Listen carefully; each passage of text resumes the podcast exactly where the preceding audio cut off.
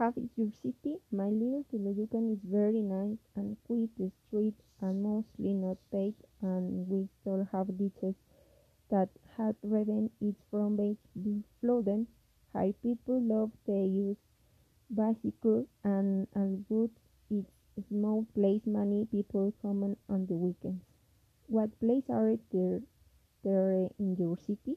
In my municipality we have a shopping center, a cinema, center, park, an electrical, a pleasant store, the municipality's store mall, and there are not many things.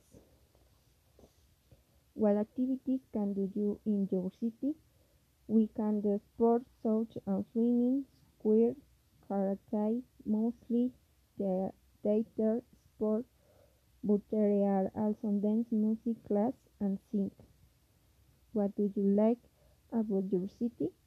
I love that there are so many green spaces, that you breathe fresh air, and the people are very conscientious in prefer to use bicycles. What what do you dislike about your city?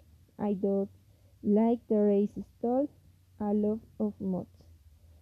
What do you in the weekend?